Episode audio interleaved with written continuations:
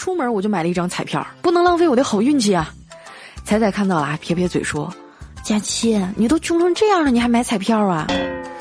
我说：“其实啊，我在银行里面有一千万的存款。”当时彩彩就惊呆了，紧接着我说：“不过我忘记了取款密码，每输入一次密码要两块钱，等我哪天输入对了呀，这钱就是我的了。”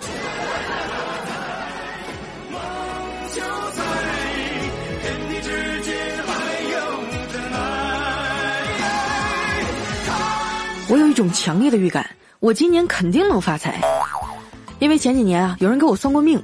我问他，我啥时候能发财呀？他掐指一算啊，你想发财呀？那得等到猴年马月吧。现在我终于等到猴年了，你们谁能告诉我呀？马月到底是哪个月呀？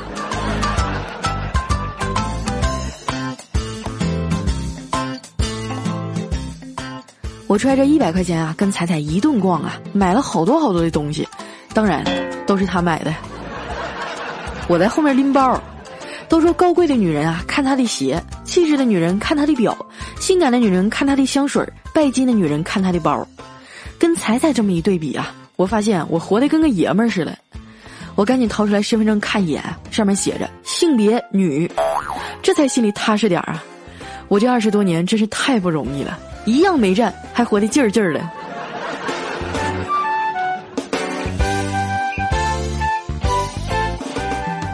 逛累了，我俩找了一家餐厅进去吃饭，坐下来点完菜以后，等了好久啊。隔壁比我们晚来的都快吃完了，我们菜还没上呢。